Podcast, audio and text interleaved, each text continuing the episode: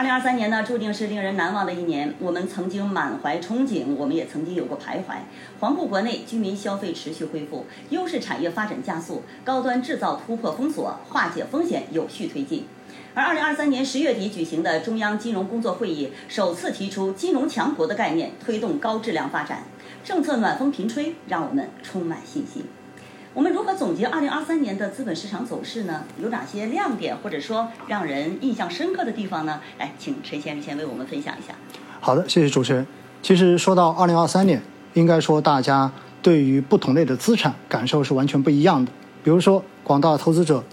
平时最关注的 A 股市场，说实话，可能就会让很多人都失望，因为在二零二二年的年底，大家对于二零二三年应该说期待都是比较高的。大家都会觉得，二零二三年肯定会比二零二二年要好。那最终的结果呢，确实是好，但是呢，好的不多，只好了一点点。因此呢，使得很多人哈，在尤其是在今年的下半年以来，呃，尤其是在二零二三年的下半年以来，整体的这个感受可能并不是非常的好。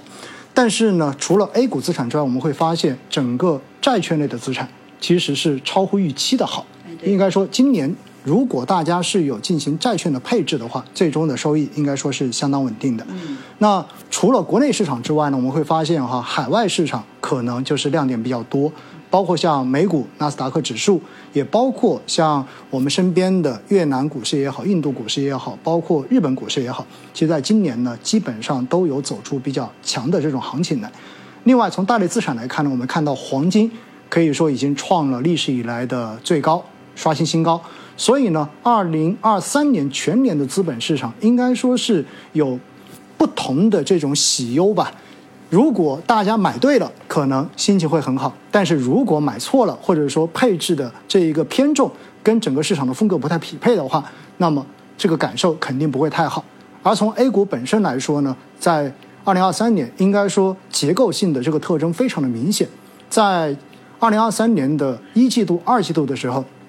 基本上以 AI 为代表的这一个热潮，带动着整个 TMT 行业，其实一度出现了超过百分之六十以上的这种上涨。但是到了下半年，我们可以清楚的看到，整个市场的风格开始偏向于中小盘，尤其是小盘风格，远远的超过了大盘。所以呢，在这样一个结构分化特别明显的市场中间，大家要赚钱不是一件容易的事情。是，嗯，哎，呈现出了这么多亮点，还有就是投资。投资者他们所关注的哪个点，就是说，他如果像刚才您讲的买到债券啊，他收益觉得比买 A 股要好一些，是不是？就还是根据这个持股哈，给大家印象深刻的这个点也不同。嗯。二零二三年的 A 股市场也是持续震荡哈，刚才你也讲了，基金净值也随之出现了回调，那这让不少呢原本准备入场的投资者朋友是有所迟疑的，呃，特别是降低了好像对于投资股票类基金的一个热情，是不是？您怎么看呢？这个现象？其实我觉得这非常的正常哈，为什么呢？从历史来讲，买涨不买跌，其实是一个正常的心态，不管是投资也好，还是在买其他的东西也好。所以呢，我们可以看到哈，在过往的这一二十年，就是中国公募基金的历史上面，每一次基金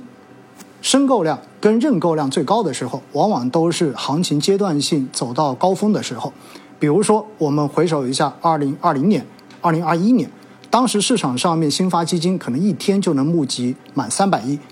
甚至于当时二零二一年我记得最高的一支基金，那么一天募集可以超过两千四百亿，配售比例仅仅只有百分之六点多。但是回过头来到了二零二三年，大家会发现呢有很多的基金可能在一个月的时间之内根本没有办法募集成功，可能还要延期募集。所以呢，说到底还是基金在二零二三年并没有表现出一个良好的赚钱的能力。使得大家对基金这个品种产生了很大的犹疑跟质疑，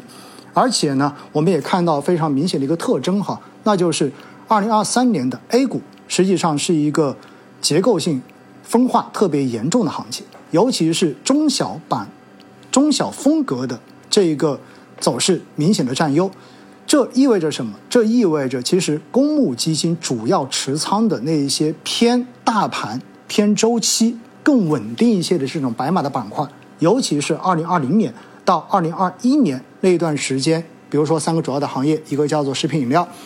就大家当时买白酒，对吧？第二个的话呢是叫做医疗，第三个呢是新能源。而这三个行业其实，在二零二三年，在所有的一级行业中间，它的一个涨幅排位是比较靠后的，都是一个负收益。因此，最终导致的结果就是，很大一部分的股票型的公募基金，